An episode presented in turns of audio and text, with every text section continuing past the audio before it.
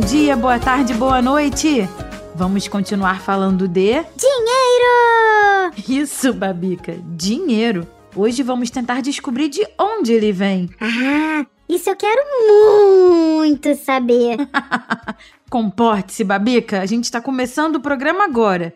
Meu nome é Bárbara Stock e este é o Café com Leite, um podcast para crianças inteligentes e pais que se importam. E eu sou a Babica, o avatar da Bárbara que vive dentro do celular dela. Também estarei aqui com você. Babica, quem é o ouvinte de hoje? Ah, hoje é a vez da Carol.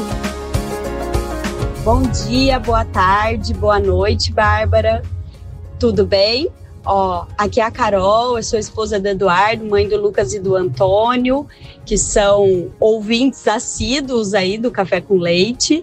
É, queria te agradecer mais uma vez pela iniciativa e te dizer também que é, o que está dependendo aqui da gente, a gente está é, tentando contribuir, principalmente no sentido de divulgar esse material né? É, todas as oportunidades que a gente tem, a gente tem divulgado. Inclusive, é, o meu filho também tem falado bastante na escola dele e acredito que a escola já já está começando a usar o material é, em alguns momentos. Então, é, a gente está bem empenhado e desejo muita sorte para vocês. Vida longa, né, ao café com leite. E obrigada pelas informações em relação à camiseta. Assim que elas chegarem, a gente tira as fotos e manda para vocês. Vai ser um prazer enorme, viu? Parabéns e um grande abraço. Muito obrigada, Carol. Olha, nós quisemos colocar o depoimento da Carol aqui porque ela é a mãe do Lucas e do Antônio, que já participaram do nosso podcast e ganharam as camisetas. Sim, mas a ideia de colocar o depoimento da Carol foi de mostrar como é importante para todos nós que os pais que acharem que o café com leite contribui com as crianças divulguem para outros pais. Nós precisamos que mais gente conheça o café com leite. Sim, Babica. O que é bom a gente tem de contar para todo mundo, não é mesmo? Olha, e se você também gosta do nosso café com leite, mande uma mensagem de voz para nós no WhatsApp. O DDD é 11 91567 0602. Se a sua mensagem for escolhida, nós vamos publicá-la num episódio e você ganhará uma camiseta muito legal. Isso! Se seu áudio for escolhido, você ganha uma camiseta do Café com Leite. Vou repetir o WhatsApp: DDD 11 91567 0602.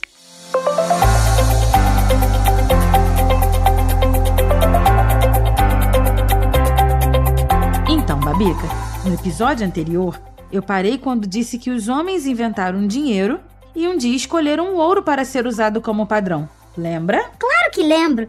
Fiquei muito curiosa, né? Quem foi que escolheu Bárbara? Foi um rei? Não, Babica. Nenhuma autoridade teve de declarar que o ouro era dinheiro. Ele surgiu espontaneamente como meio de troca e, em vários casos, venceu a concorrência contra outras moedas por seus próprios atributos. Mas eu li num lugar que foi um rei que mandou fazer as primeiras moedas. Sim, foi o rei Creso da Lídia, uma região que hoje faz parte da Turquia, quem mandou fazer as primeiras moedas por volta de 550 anos AC antes de Cristo. Mas o ouro já era um padrão. O que o rei Creso fez foi inventar um jeito de tornar fácil dividir, transportar e guardar o ouro sob forma de moedas. Por muito tempo, o ouro foi o padrão para determinar o valor do dinheiro. Mas o dinheiro não vem do rei? Do governo? Não, Babica. O dinheiro não vem do governo. É que as pessoas confundem as coisas porque o governo tem a gráfica que imprime o dinheiro. Mas o que ele faz é só imprimir as cédulas, que são um pedaço de papel com tinta. É a sociedade que faz com que aquele pedaço de papel tenha algum valor. Se fosse tão fácil, era só o governo pedir para a gráfica imprimir muito dinheiro e distribuir para as pessoas, não é? Assim ninguém seria pobre. Pois é. Muita gente faz essa confusão, achando que é só imprimir mais dinheiro que os problemas se resolvem. Mas não é assim, né? Bárbara, eu tô meio confusa. Esse assunto confunde mesmo, Babica. Deixa eu ver se eu consigo explicar para você. Vamos usar sorvete. De chocolate! tá bom, vamos usar sorvete de chocolate. Vamos supor que você ganhe 10 reais por dia para comprar um sorvete de chocolate. E o sorvete também custa 10 reais. Todo dia você troca uma nota de 10 reais por um sorvete de chocolate, ok? Eba! Agora, vamos supor que o governo imprima mais notas de 10 reais e dê para as pessoas. Agora, você tem duas notas de 10 reais e pode. Comprar dois sorvetes! Isso! Comprar dois sorvetes de chocolate. Mas como o governo deu mais 10 reais para todo mundo, todos que gostam de sorvete de chocolate também podem comprar. Mais um sorvete. Isso. E como muito mais gente vai querer mais um sorvete, isso vai aumentar a demanda por sorvetes. Demanda? Demanda, Babica, é a quantidade de um bem ou um serviço que as pessoas desejam adquirir por um preço definido. Se 10 pessoas querem comprar um sorvete de morango. Chocolate, Bárbara. De chocolate, Babica, tudo bem. Significa que a demanda é de 10 sorvetes. O sorveteiro vai ter de se preparar para produzir 10 sorvetes para atender a demanda. Entendeu? Entendi. E se ele só conseguir fabricar 5 sorvetes? Aí, das 10 pessoas que estarão na fila, 5 ficarão sem sorvetes de chocolate. A demanda por 10 sorvetes foi maior que a oferta de cinco sorvetes, entendeu? Entendi. E aí que acontece uma coisa muito interessante, Babica. Se tem 10 pessoas querendo comprar o sorvete por 10 reais, mas o sorveteiro só tem 5 para oferecer, o que ele faz? Manda as pessoas voltarem outra hora? Pode ser. Mas geralmente ele faz outra coisa, Babica. O quê? Ele aumenta o preço para 15 reais. Mas aí as pessoas vão embora. Nem todas, Babica. As pessoas que querem muito sorvete, como a senhorita, sabe? Concordam em pagar 15 em vez de 10. Se daquela fila de 10, 6 pessoas forem embora porque não concordam em pagar mais caro, 4 vão sobrar para comprar o sorvete por 15 reais. E aí é só fazer a conta. Se ele vendesse 5 sorvetes por 10 reais cada um, ganharia 50 reais. Se ele vender 4 sorvetes por 15 reais cada um, ganha 60 reais e ainda sobra um sorvete. Entendeu como funciona, Babica? Essa é a lei da oferta e da procura.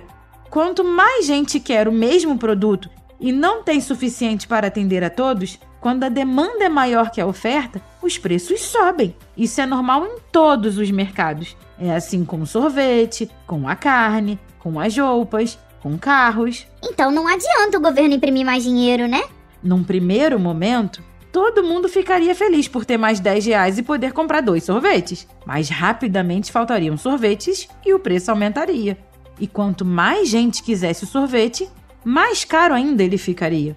E se o governo der mais 10 reais, o preço vai aumentar de novo. Nossa, como chama isso? Inflação. Inflação? Inflação é como os economistas chamam um aumento contínuo e generalizado dos preços de bens e serviços na sociedade, Babica. Então deixa eu ver se eu entendi, Bárbara. Se o governo imprimir mais dinheiro, mais gente terá como comprar mais coisas. E não vai ter coisas suficientes para tanta gente. E quem faz as coisas vai aumentar o preço. E aí sobe o preço de tudo. Sobe, Babica. Sobe porque as coisas estão todas conectadas. Vai subir o preço do leite, do açúcar, do cacau para fazer o chocolate, do combustível do caminhão que faz a entrega, tudo isso sobe e aí o país tem a inflação. Só porque eu queria mais um sorvete, Bárbara? Só porque milhares, milhões de babicas querem mais um sorvete. Tudo que nós estamos conversando precisa ser entendido dentro de uma sociedade, babica. Não estamos falando de 10 pessoas querendo um sorvete, mas de milhões de pessoas. E aí, o impacto é muito grande. Mas, Bárbara, não é só o sorveteiro se preparar para fazer 10 sorvetes em vez de 5? Ah, essa pergunta sempre aparece, Babica. Não é só as empresas se prepararem para fabricar mais produtos? Claro que elas farão isso, Babica. Mas vão ter de colher mais cacau para o chocolate. Para isso, vão ter de contratar mais gente para colher o cacau. E como precisa de muita gente, vai faltar gente. Aí, as empresas vão ter de oferecer um salário mais alto para atrair os colhedores de cacau o salário mais alto aumenta o custo para fabricar o sorvete. E aí, o sorveteiro vai pagar mais caro pelo cacau e vai ter que aumentar o preço do sorvete de chocolate. Isso mesmo. Tá vendo como tudo é amarrado? O dinheiro é um facilitador da troca entre pessoas. Mas se o governo imprimir mais dinheiro, vai fazer com que o valor do dinheiro caia. Aquela nota de 10 reais que você tinha não vai mais conseguir comprar o sorvete, porque ele agora vai custar 15 reais. Entendeu? Entendi. Nossa, Bárbara, como essa coisa de lidar com dinheiro é complicada, não é? Olha, Babica, só é complicada quando a gente não entende como as coisas funcionam. Por isso, é muito importante que desde pequeno a gente aprenda a lidar com o dinheiro, a dar valor para ele. Quando você ganha um presente de alguém, a pessoa precisou trabalhar horas para receber o dinheiro que ela usou para comprar aquele presente.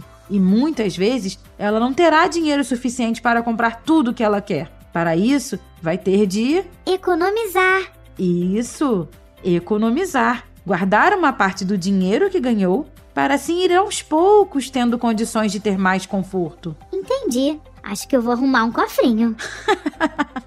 Lembrei de uma história, Babica. Você sabe que quando eu era criança eu tinha um cofrinho? E adivinha qual era o nome desse cofrinho, Babica? Era Babica, onde eu guardava as minhas moedinhas. Mas aí aparece um assunto sobre o qual vamos falar em outros episódios. O dinheiro não é guardado num cofrinho que fica debaixo da cama ou num armário. Ele é guardado em bancos, onde é aplicado e cresce. Ah, então agora eu já sei porque meu nome é Babica. Porque, igual o cofrinho, eu sou toda cheia da riqueza. Mas você se acha, né, menina? Mas o dinheiro cresce, Bárbara? Não entendi. Sim, ele cresce, Babica. Rende juros.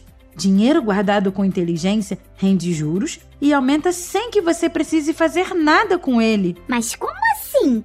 Dinheiro da filhote é? Não, Babica. Ele rende juros.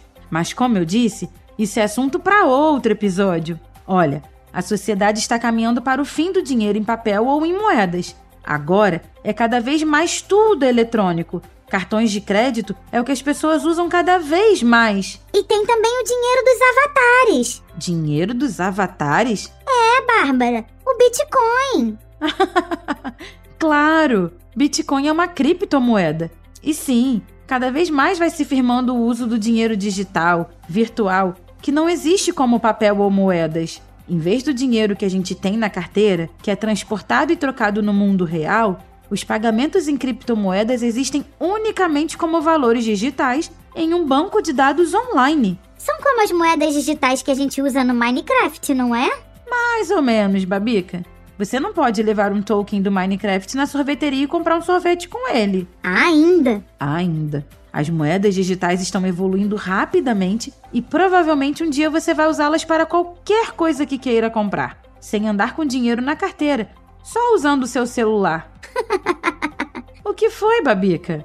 Tô pensando aqui o que é que o rei Creso da Lídia diria se visse isso hoje, hein? Olha, se nem eu consigo entender direito essa coisa de moeda virtual, acho que a mente dele explodiria, Babica.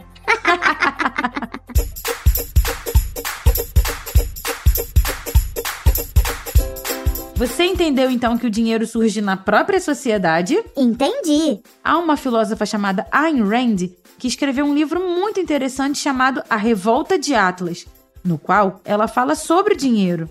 Ela diz que a riqueza é produto da capacidade humana de pensar, que o valor do dinheiro é feito pelo esforço honesto de todo homem honesto, conforme suas necessidades. O homem honesto é aquele que sabe que não pode consumir mais do que produz Comerciar por meio do dinheiro é o código dos homens de boa vontade. Que bonito isso! O dinheiro permite que você obtenha, em troca dos seus produtos e do seu trabalho, aquilo que esses produtos e esse trabalho valem para os homens que os adquirem.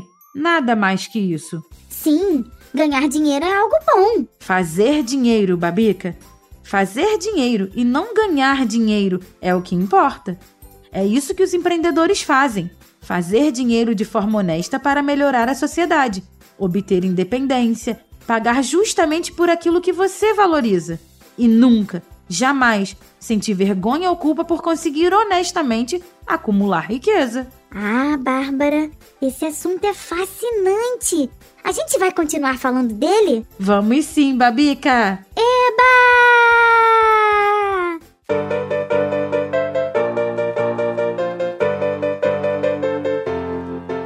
Não esqueça, então, Se você está gostando deste nosso podcast, se quer que a gente cresça, contribua conosco, vai?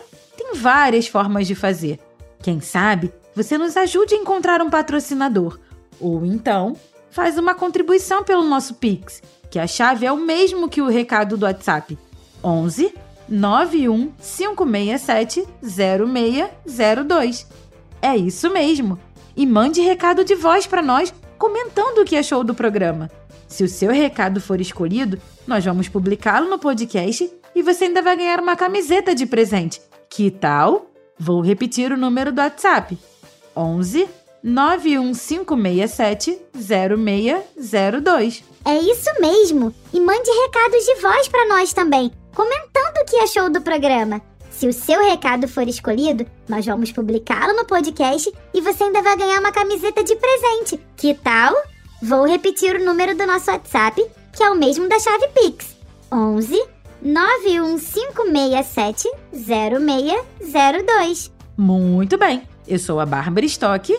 E eu sou a Babica, o avatar da Bárbara que mora no celular dela. Nós somos suas companheiras neste Café com Leite, que é feito com muito carinho pela turma do podcast Café Brasil. A edição é do Senhor A e a direção é do Luciano Pires.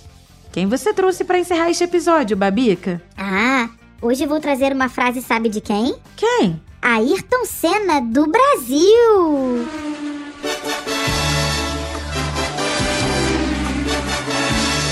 Oh. Dinheiro é um negócio curioso. Quem não tem, está louco para ter. Quem tem, está cheio de problemas por causa dele.